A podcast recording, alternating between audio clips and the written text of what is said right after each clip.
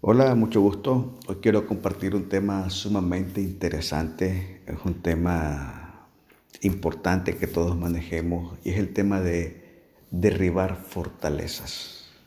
Derribar fortalezas. Y quisiera que hoy comenzáramos reflexionando sobre este versículo que está en 2 de Corintios, capítulo 10, versículo 5. Dice así: derribando argumentos y toda altivez que se levanta contra el conocimiento de Dios y llevando cautivo todo pensamiento a la obediencia a Cristo. Entonces lo que está diciendo es derribando, derribando todo argumento. En la Biblia, cuando hablamos de argumentos, pensamientos que se oponen a la voluntad de Dios, es lo que nosotros conocemos como fortaleza. Fortaleza es cualquier pensamiento que se exalte sobre el conocimiento de Dios y de Cristo. Entonces necesitamos nosotros derribar esas fortalezas para que se establezca la voluntad y la mente de Cristo en nuestra vida. Ahora, hay varios tipos de fortaleza. Algunos son la indiferencia, la pasividad, la pereza, el conformismo, la permisividad, la depresión, la negatividad, son actitudes, son actitudes mentales, emocionales, que de alguna manera se oponen a la voluntad de Cristo en nuestra vida.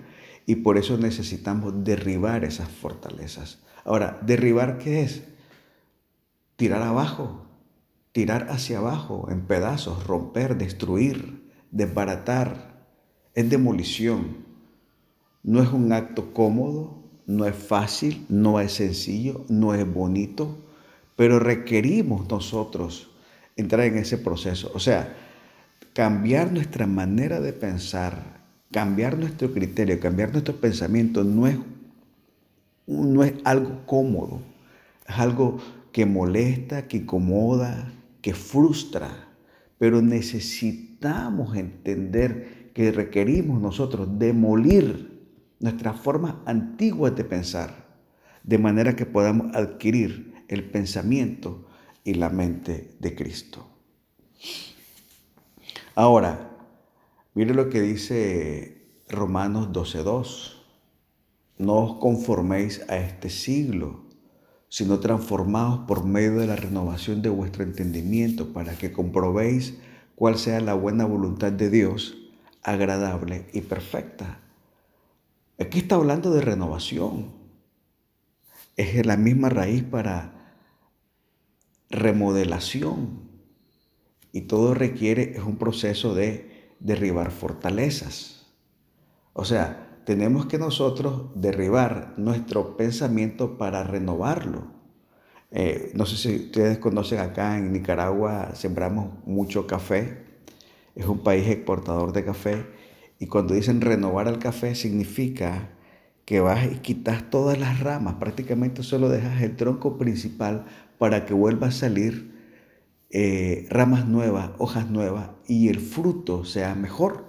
Eso es renovar el café. Entonces nosotros tenemos que arrancar formas antiguas de pensar para ver lo nuevo de Dios, la voluntad de Dios agradable y perfecta. Hay un término que yo quería hablar acerca de las fortalezas y es el término recinto fortificado. ¿Qué es un recinto fortificado? Es un lugar que está rodeado de murallas. Obviamente estas murallas son las fortalezas y los que están dentro de la fortaleza están seguros y está protegiendo de las acechanzas o de los ataques externos. ¿Qué es lo que sucede?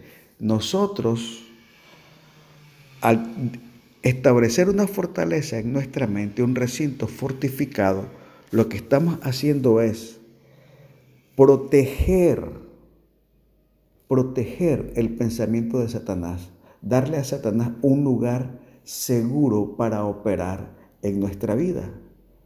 Todo aquello con lo que estemos luchando, enfermedad, miedo, depresión, angustia, escasez, precariedad, todo aquello con lo que estamos luchando, que no hemos podido conquistar, con lo que estamos constantemente desafiados en nuestra vida, es una fortaleza donde el diablo está operando de manera segura. Y por eso nosotros necesitamos aprender a eliminar y derribar esa fortaleza para que Satanás sea removido, sea expulsado de ese recinto fortificado. Hay dos cosas con las que tenemos que luchar. Hay dos fortalezas que están en casi todos los seres humanos. El orgullo y el egoísmo.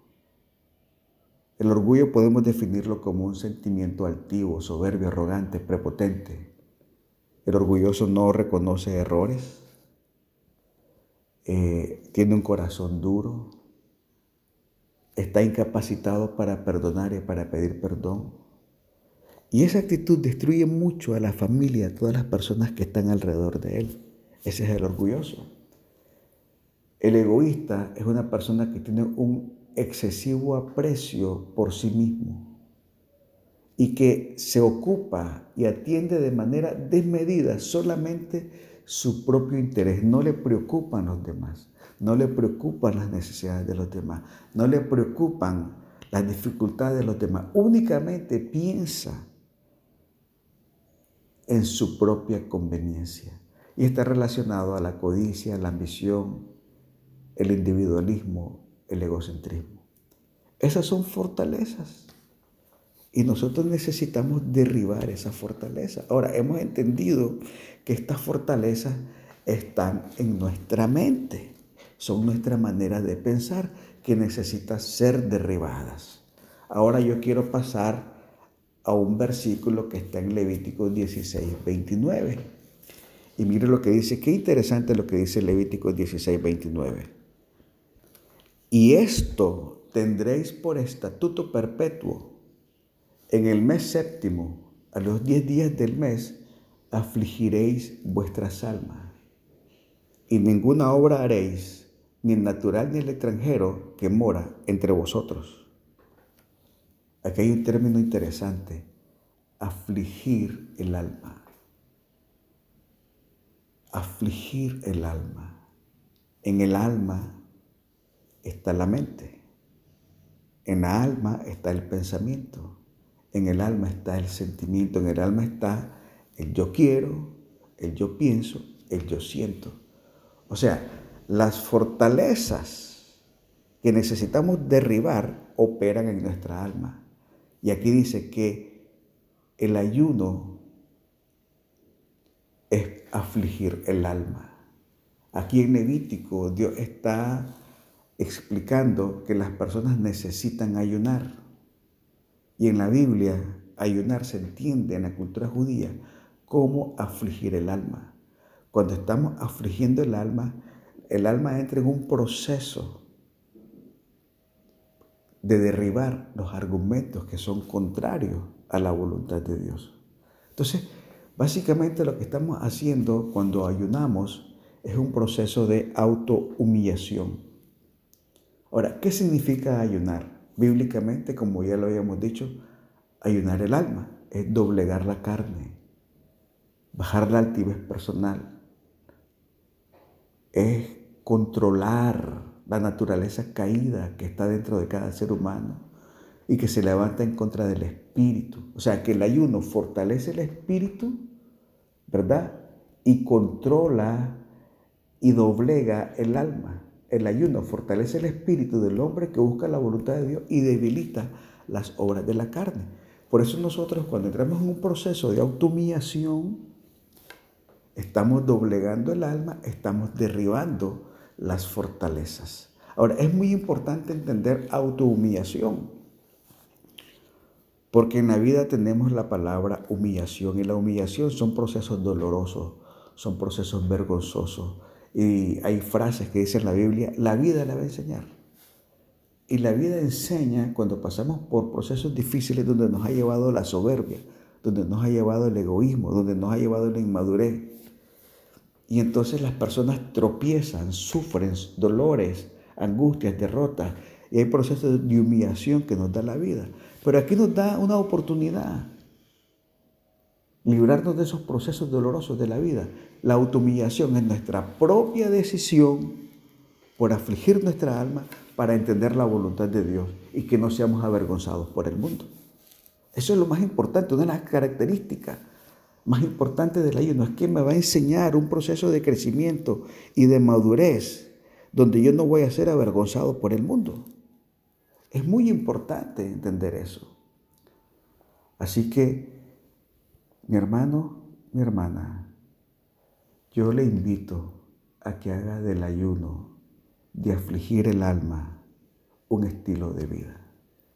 El ayuno, además de, derribar las fortalezas y, y calibrarnos internamente y poner el espíritu sobre la carne y producir la mejor versión de nosotros, además de toda esa bendición, también el ayuno tiene un acto especial.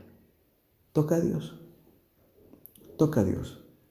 Solo recuerda aquella historia de, de Jonás cuando fue a Nínive y, anuncia que hay un decreto de parte del Señor eh, para destruir toda la ciudad. Entonces dice la palabra en Jonás que los hombres creyeron a Dios y proclamaron ayuno toditos. Y el rey hizo proclamar ayuno en toda la nación y se arrepintieron del mal que habían hecho. Y entonces dice la palabra del Señor que, que Dios se arrepintió del mal que había dicho que les haría y no lo hizo. El ayuno tiene el poder de revertir todo proceso de muerte. Así que también no solamente nos purifica, nos calibra, nos mejora, desarrolla la mejor versión de nosotros, sino que tiene capacidad y poder de revertir todo proceso de muerte en nuestra vida, en nuestra casa y en nuestra familia. Así que yo le invito que haga del ayuno una práctica, un estilo de vida. Va a conocer a mejor a Dios, va a desarrollar la mejor versión de usted y además de eso, la bendición de Dios se va a manifestar de una manera poderosa y extraordinaria sobre su vida. Así que por ahora espero que esta reflexión sea de gran bendición. Dios le bendiga y quisiera terminar con una oración. Padre Celestial, gracias por esta palabra. Gracias por la revelación que nos has dado. Te pido que cada persona que haya escuchado hoy esta palabra, esta reflexión, la reciba en su corazón. Padre Celestial, en el nombre de Jesús, te pido que podamos de una manera voluntaria, intencional, entrar en un proceso de ayuno, de autohumillación para derribar todas aquellas cosas que nos debilitan, todas aquellas cosas que nos permitan conquistar tu favor y tu bendición y que podamos ver tu gloria manifestada en nuestra vida y en nuestra casa. Gracias porque eres bueno. Gracias porque eres fiel. Te pido, Señor, en el nombre de Jesús, que extiendas tu mano sobre nuestra vida, sobre cada persona que está escuchando esta palabra y revierta todo proceso de muerte tu palabra dice que tú has venido para que tengamos vida y vida en abundancia. Gracias, Padre. Te alabamos y te bendecimos en el nombre de Jesús. Amén y amén. Dios le bendiga. Hasta luego.